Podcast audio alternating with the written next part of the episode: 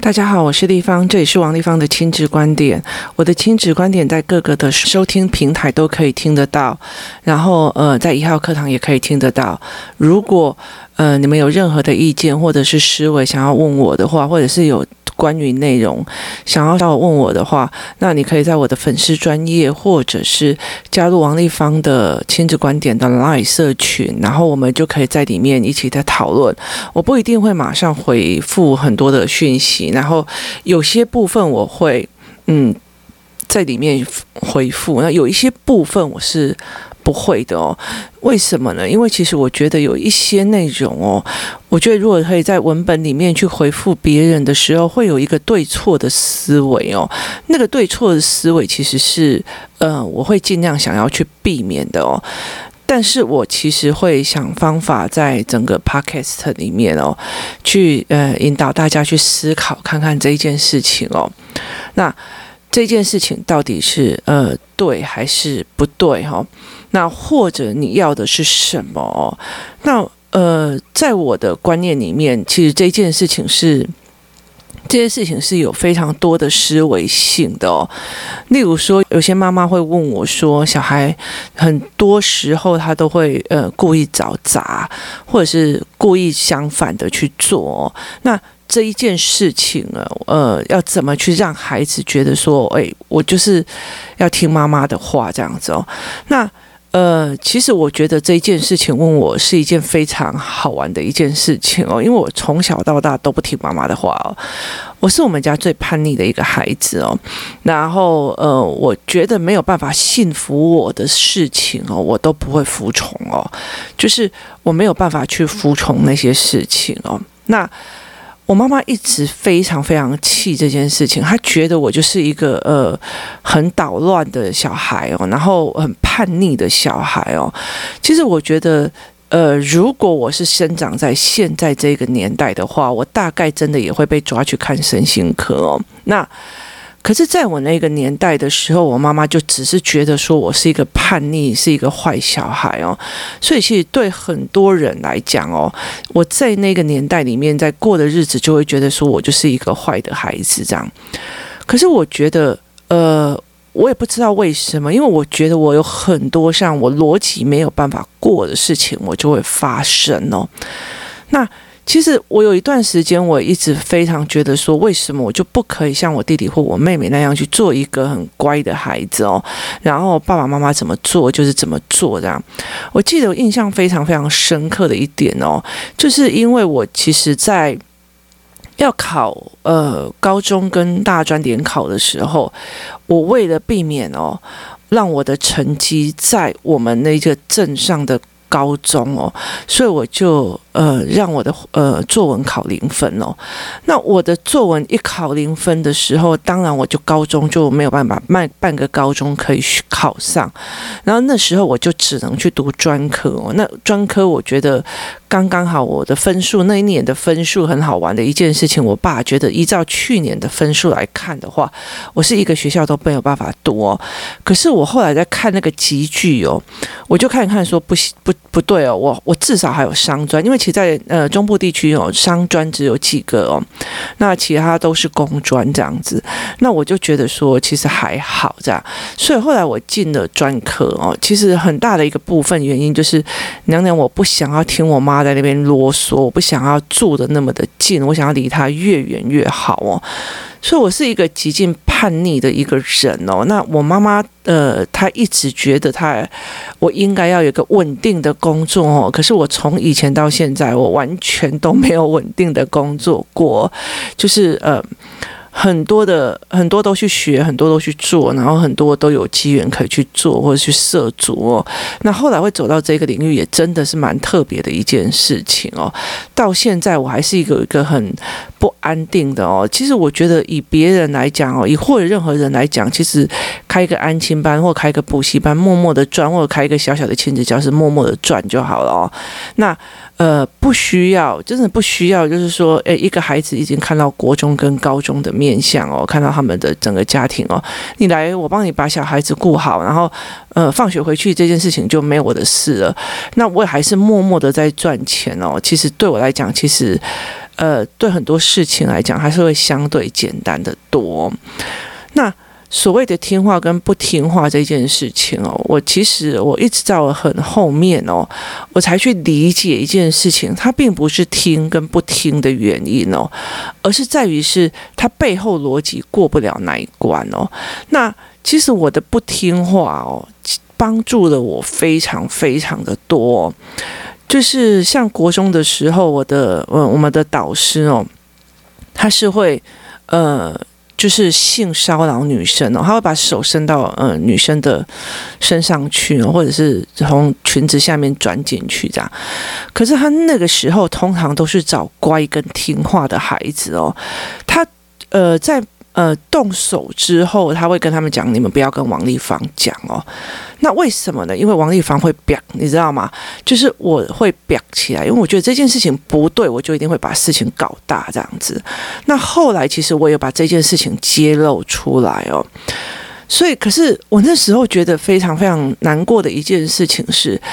比较好一点的学生，就是比较乖的那一群学生，都会变成他下手的目标。他们觉得，呃，我就觉得那听话这一件事情到底是对的吗？甚至他们会觉得，就是因为我做错事，所以我才必须要受到这样的惩罚，或者是因为我做错事，或者是因为我做的什么事，要不然老师为什么只对我下手，不对谁下手？所以，其实我觉得这东西是造成他们后续的心理压力跟心理障碍当中的一个非常大的一个点。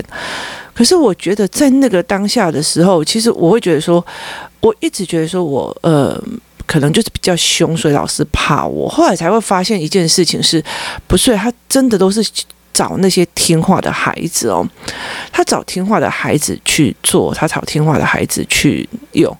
那。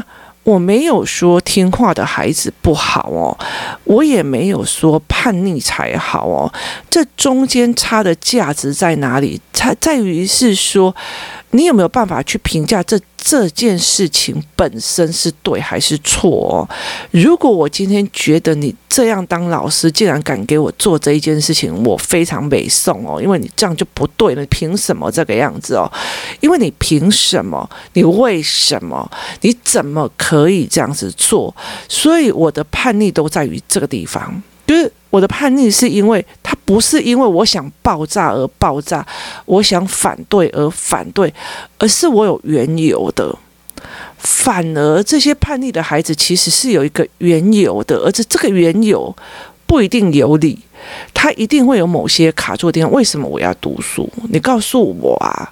你已经考到那么好的学校，读那么好的学校又怎样？你还不是一个家庭主妇？好，这是他的一个思维的缘由，所以他叛逆的行为就不读书了。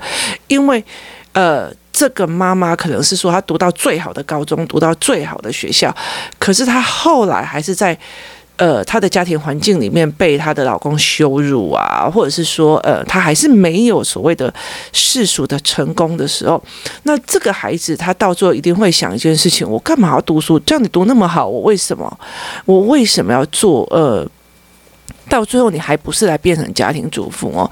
前阵子我看到一篇文章，他就在讲这件事情哦，就是有一个非常非常呃成绩非常好的、很优秀的一个女性，后来结婚了以后，带着小孩子去美国，可是后来她帮她自己的孩子辅导到，其实都的学业成绩都很棒的时候，她女儿的整个崩派的价值是她对她妈妈的这样的质疑哦，那。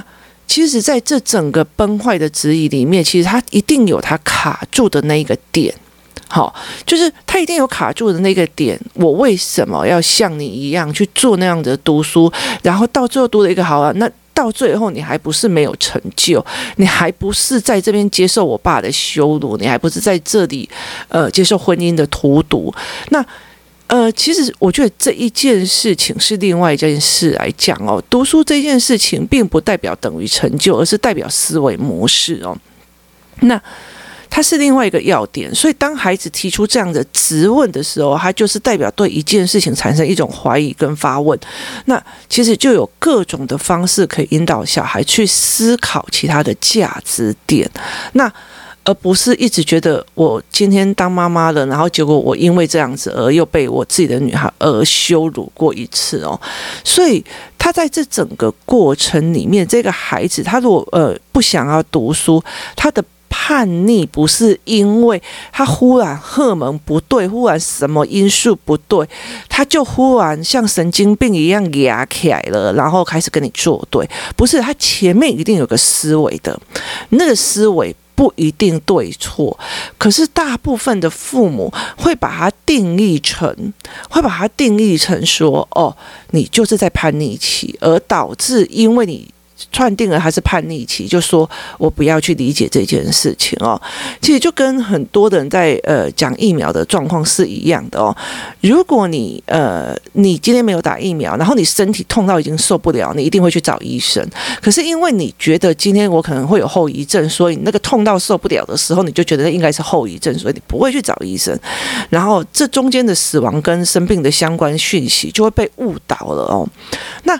所以，其实，呃，叛逆跟不叛逆之间，或者是听话跟不听话之间，它其实有非常非常多，呃，我们可以去想的事情哦。那。你为什么会觉得是这个样子哦？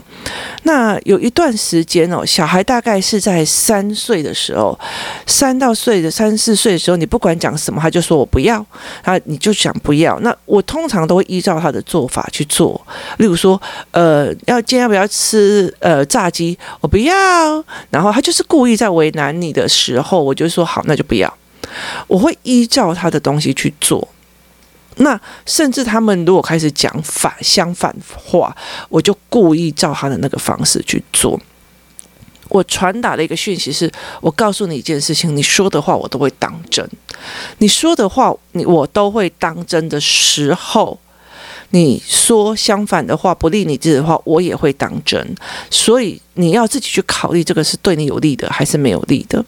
所谓的听话跟不听话的中间，在于是好。那我另外在想一件事情哦，以我跟我妈的两个人状况来想哦，我常常在想一件事情，我妈是没有办法接受别人不听她的。我妈觉得你应该要去考呃公务人员，你就应该考人当妈当老。女儿就应该要做什么，你就应该要做什么哦。那我常常在思维一件事情：如果我女儿到最后她想要去做的东西，我没有办法接受，我可不可以哦？就是你有没有办法接受得了哦？那例如说，呃。我今天叫他做某件事情，例如说，我我像我现在在录音是在他的房间里，疫情期间我会是躲在他房间里哦。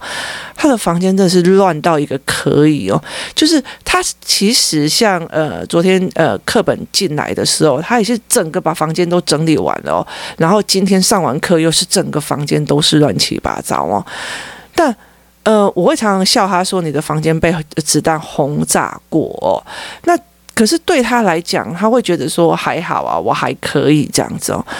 那我常常在理解一件事情，他如果不照我的方式说，我可以吗？那这个东西在于是我要的是行为还是思维？如果我要的是行为，反正我说什么你就给我做什么，我的标准就是房间的干净就是这样的标准，好。我我觉得很多的父母在提供孩子说，你怎么不打扫房间，你怎么不打扫房间的时候，他们其实在脑海里面有属于一套所谓房间干净的标准。可是小孩觉得我看到的那个桌面还有一块是干净的时候，我就觉得那就是干净的哦。所以是标准不一哦，就是你的脑袋跟孩子的脑袋有没有统一在一起哦？然后例如说，呃，你请小孩关冷气，他没有关冷气哦。那重点在于是你。关不关冷气这一件事情，对他来讲，他就只是一个按动作跟不按动作而已。可是对你来讲，就是那个钱一直在不见，叮叮叮叮叮叮叮叮的声音哦。那重点在于是你们两个的思维有没有办法达到一致？意思就是说，如果我今天看到冷气一直在空转，我现在想，哦，好心痛哦，那个。电费一直在往下增，然后小孩会说：“哦妈，天呐，电费一直这样，我们今天我们这阵子会不会没有饭吃了？因为电费暴涨。”你们两个的思维在同一个线路上的时候，你们会对同样一件事情去在意着。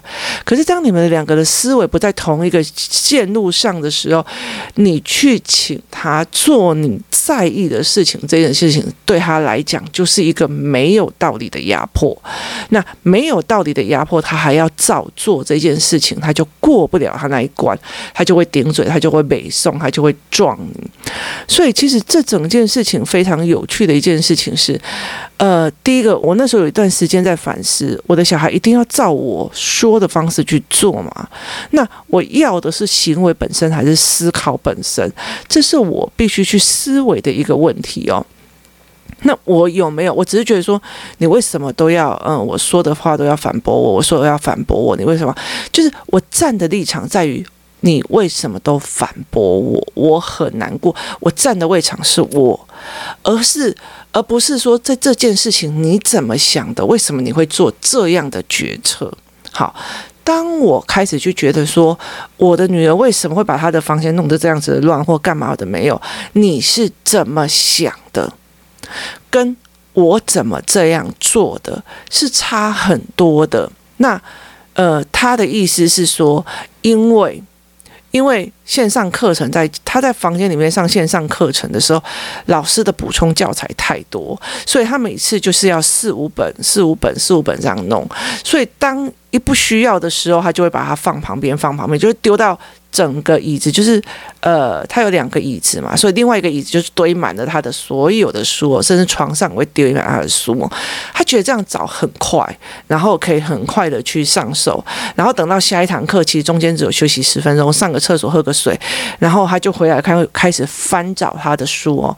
他就觉得放在他的左右，不需要再把它放到书柜上，相对来讲他会节省非常多时间，但是他看起来就是超级宇宙无敌凌乱。哦，那对他来讲，他就觉得我上课方便，然后快速这件事情哦是最重要的，因为老师马上考试，老师马上做什么事情哦，那他会在意的这一块。可是我在意的是，我进来的时候，你的房间有没有干干净净、整整洁洁、美美丽丽哦？两个人在意的一个方向不一样，我们要求的也会不一样哦，所以。呃，我常常会在心里在想，我要求的是一个行为还是思维模式哦？这两个东西是你要去考虑清楚的哦。我觉得我的叛逆在一个非常重要的一个时机哦，就在很多的重要时机都拯救了我。为什么呢？呃，应该这样子讲哦。其实我在有很多的呃场域里面哦，我在很多的场域里面，那我在工作的过程里面，我曾经，我曾经在一个场域里面哦，那老板叫我去做某些事情哦，那我就觉得很奇怪，我为什么要做这件事情？好，就是。我没有前因后果，他其实他其实只是叫你哦，他其实只是叫你拿一个礼物去给某个人，或者是他其实只是呃叫你把一笔钱拿给某个人。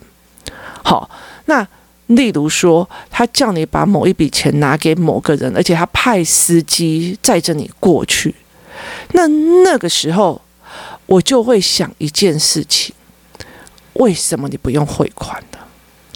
为什么要我背着现金去？为什么？好，那为什么要做这件事情？那我就会开始在思维这件事情哦。所以，呃，我忽然发现，而且去的地方又是一个非常非常特别的地方哦，就是法律进不去的地方。那所以，其实我会开始在思维这整件过程，我合不合法？你有你的意思吗？这整件过程是不是合法的？所以我后来慢慢的开始在怀疑，就是他把他是不是把一个所谓的非法的犯罪的过程，然后切成四五段。然后去做成一个好，这个 A 叫 B，这个这件 A 是叫 A 做，这件 B 叫 B 做，C 叫 C 做，D 叫 D 做。其实每一个人都只是非常的听话去完成老板所交代的任务，大部分的人都没有去怀疑这整件事情是有没有问题的，而导致你成为了一种共犯而不自知，所以。后来其实因为那一件事情，我只是呃背着现金去。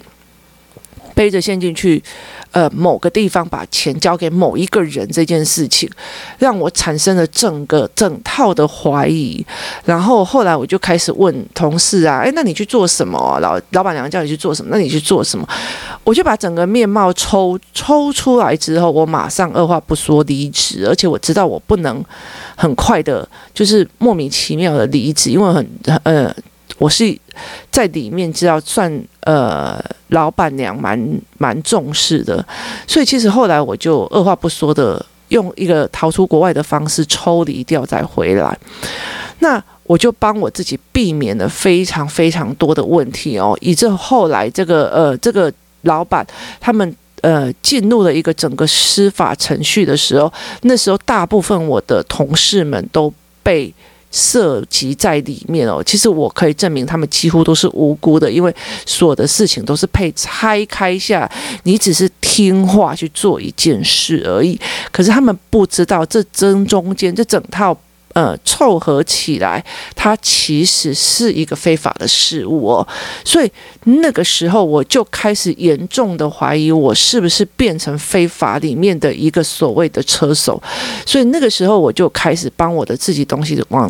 开始抽离哦，每天开始把我自己办公桌上所有的东西哦，就是呃简约到随时好像离开也没有人发现这样子的状况哦，然后慢慢的抽离，慢慢的抽离哦，所以其实呃听话这件事情哦，当然对一个母亲来讲，或者是对一个父亲来讲，这是一个最舒服的孩子哦，可是。如果一个孩子很听话，对一个母亲来讲，他很得意哦。这件事情，我的小孩都回来就乖乖的写作业，回来就怎样怎样怎样怎样的，他是一个非常得意的一个过程哦。可是，呃。这个孩子，然后从来没有怀疑过为什么要写作业，写为为什么要这样子，为什么要反复的操练，为什么要怎么样，为什么要怎么样，为什么你们大人说的都是对的，为什么怎么样怎么样？好，这样的过程真的要把它简略掉吗？简略掉是好事还是不好事哦？所以其实呃，很多人在讲说听话的孩子伤最重哦，那伤最重的孩子，他还是有一些不甘愿在里面，但是他行为去听话了，那。有一部分是，反正你怎么说，我怎么做了，要不然的话，我还不是被你骂？因为没有照着你说的做，我就是被你骂。那这件事情对孩子来讲，他就并不一定，因为久久了以后，他就会产生一种所谓的懒思考，就是我不用想，我不想思考了，你告诉我怎么做。所以有很多的小孩哦。有很多的小孩在呃工作室的时候，有些小孩其实他呃，你交代呃，你你拿一篇文章给他的时候，他就会坐在那边等着你，然后就跟你讲，那这一格怎么写？他不会想，他说那这一格怎么写哦？那呃，有些课程我是开放性的思维，他们没有办法天马行空乱说。他没有办法，呃，天马行空乱说乱想，也没有办法天马行空的去思考，所以对他们来讲，是他们来讲就会觉得说，那你给我标准答案就好了哦。可是，呃。在台湾，这个是我觉得不要说在台湾，在全世界哦，现在假新闻的非常非常多，假知识也非常非常多，别人利用包装的知识在糊弄你也非常非常的多哦。那别人利用一个呃所谓的诠释的一个状况来告诉你某一个东西，我可能是某某什么什么讲师或干嘛，我在告诉你一种似是而非。你如果自己没有判断能力，你就是被牵着走哦。那听话这件事情本身到底是好还是不好，还是你要的还是你不要的哦？这件事情你必须要去思维一件事哦，就是你要去理解哦。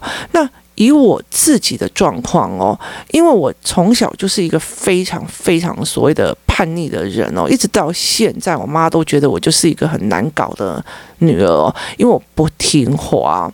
那我非常非常不听话，而且我觉得，呃，他都觉得我没有站在他那一边哦。那他觉得我完全没有站在那一边哦。例如说，他常会抱怨他的，呃，例如说有些人的媳妇哦，诶，一点都不，一点都不乖啊，回到家里都不打扫，回到家里就这样，就是用很传统的东西在要求他那那个对那个媳妇这样。那我就会讲一句话，就说。为什么他回来一定要做这件事情哦？你们是养了他几斗米啊？你了解的意思吗？就是，呃。现在媳妇回到家，她自己有工作，自己赚钱，还帮你养家。然后，可是你又要用传统的那种要求去要求这个媳妇，还要什么侍奉公婆，然后什么都要煮好吃的，干嘛我的没有？早上起来帮你熬粥，我觉得这整件事情是很不合理的，我就直接呛哦。我女我妈会觉得说，你为什么不要像别人的小孩一样，就是呃。应该要站在妈妈这一边哦，可是我觉得你就是不合理啊，你就是不合理，我为什么要站在你这一边哦？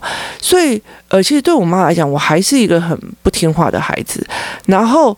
可是，其实我我一直在想，我的小孩可不可以这样哦？那后来我就觉得一件事情，我后来在这整个过程里面思维的一件事情，就是我不要从听话跟不听话这件事情去判断一件事情，而是我必须把我的两个孩子。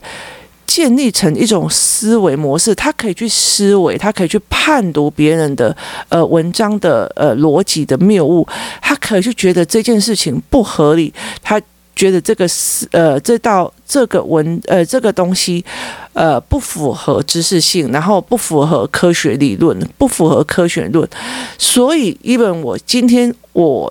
王丽芳老了，然后老眼昏花，相信了某个呃假新闻，他们都可以来跟我讲嘛。我跟你讲，这新闻的出处不对哦。其实呃，它造成的呃误解是什么？然后科学是什么方向？我难道这个时候不是多了一个人来教我判别知识的真伪吗？那我为什么要？觉得我的小孩要听我的，不管啊，还隔壁啊，那个阿伯都跟你讲哦，还练气功哦，练气功就可以抵抗病毒，就是呃，你必须要引经据典来讲哦，那到最后不会变成你自己是用口语传播的方式来信奉某一个东西哦，所以。这件事情其实是非常非常有趣的。我妈妈，呃，有一个非常有趣的现象哦，就是她很气，她非常非常气，我都不听她的话。她甚至会觉得她在网络上拿到的一些某一些讯息哦，其实我都会直接把它叼回去哦，就是我会跟她直接叼回去某一些呃。呃，似是而非的讯息，我会直接叼回去他这样子，我会用论点去叼他这样子，然后他就会非常非常非常的生气哦。那呃，可是他又觉得，他又觉得，呃，他会去跟别人讲说，那你要不要去问王丽芳？王丽芳他比较可以听看懂是不是被骗哦？就是你了解那意思吗？如果他的意思被我呃否定了，或者是我不听话了，他很气。因为他是自己是不合理的那一方，可是他对外的时候又会跟人家讲，要不然你去问立方好了，要不然你去问立方好了，要不然你去问立方。那我就觉得，我为什么会莫名其妙人在家中做事情一堆来哦？那就会让我觉得这件事情很不对劲，你知道吗？所以听话跟不听话这一件事情，在于是。当母亲的这一个人的本身，他对于呃别人的讯息跟知识到底是怎么思维的？然后他想要让自己的孩子变成怎样的人？好，今天我跟你讲这个这这一本课本不错，那我请你读。好，小孩不读，那我有个说服的过程啊，我有个说服的过程。例如说，我想要呃教我的儿子，然后认字的部分再认多一点的时候。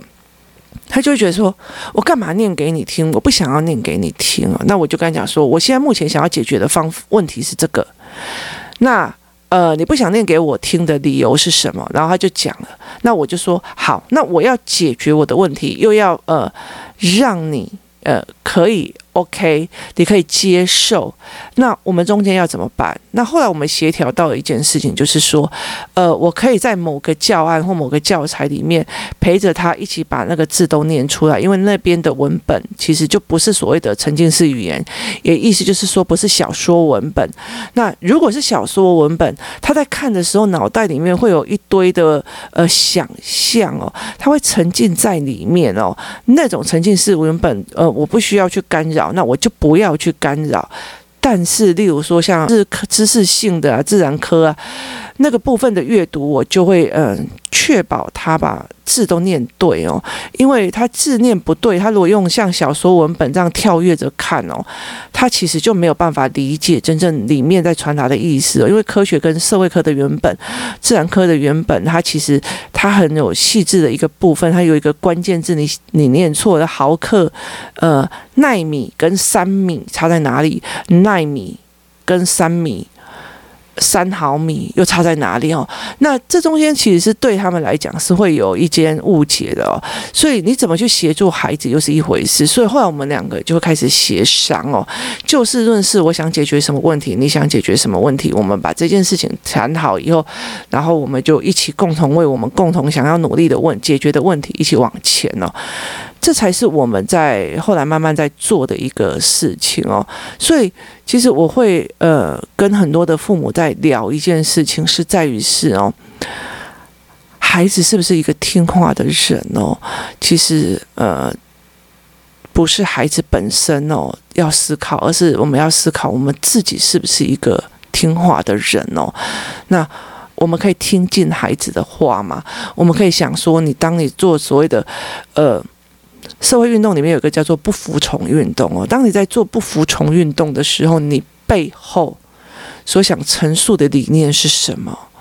你想陈述的理念到底是什么？例如说，呃，现在有什么躺平主义啊？就是反正我因为觉得商业的剥削跟政治的剥削太多了，那我干脆躺平，用最低的消费程度在这个社会生活，我也不想努力的哦。他的他在阐述的一个最大的一个问题在于是。呃，他们的劳动阶层被一个整个的呃商业模式，然后政治模式给剥削的非常严重。我再怎么做，我还是帮别人做啊。然后你们尽量在那边炫富，然后我们这边做的要死哦。所以他们是对这上面的这件事情所产生的不合作运动哦。那重点在上面的这个，他们想说出来的话而不能说出来的话。才是最重要的哦，而不是你现在为什么要产生这个所谓的不合作运动？这个不合作运动只是一个表征，它不合作的运动的后面一定有一个原因跟缘由哦。在全世界有非常非常多，你如果去找呃不合作运动，它是属于社会运动的一种哦。他们后面它可以呈现一种呃。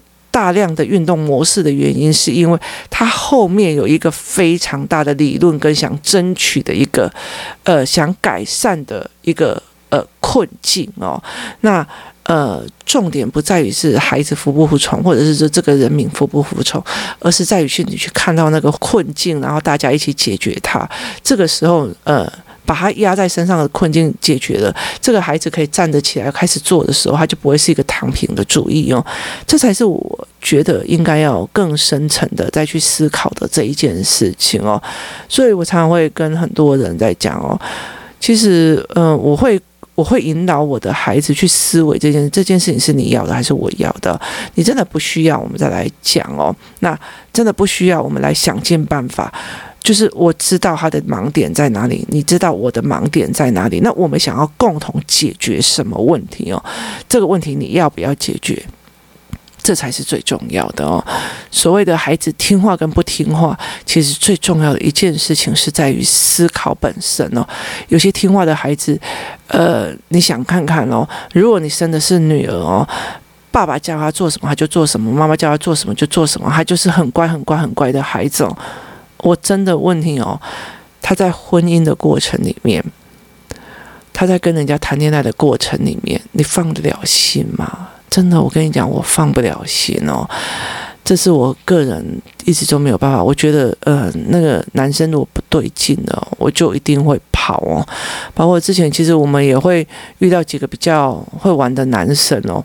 那后来我就觉得，我就怀疑他们那个嗨神是不是，嗯，就是有用其他的外物或者是药物去处理哦。所以后来我就会觉得，哎，那个看起来很嗨、很朋友之间的那个嗨神，然后很有趣，跟这群人很有趣哦。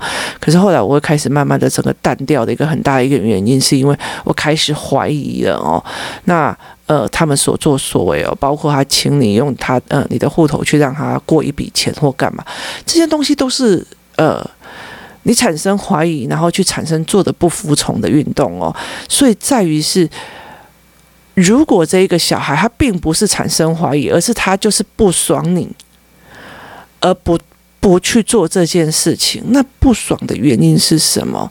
那这个东西你希望我不管你不爽我什么，你就是照我的话做就好了嘛？这是呃，当你当父母要的嘛？这件事情也是要重新再思维一次哦。那如果你真心觉得这个小孩就是为了反胖而反胖哦，那。他为什么对别人不是这样呢？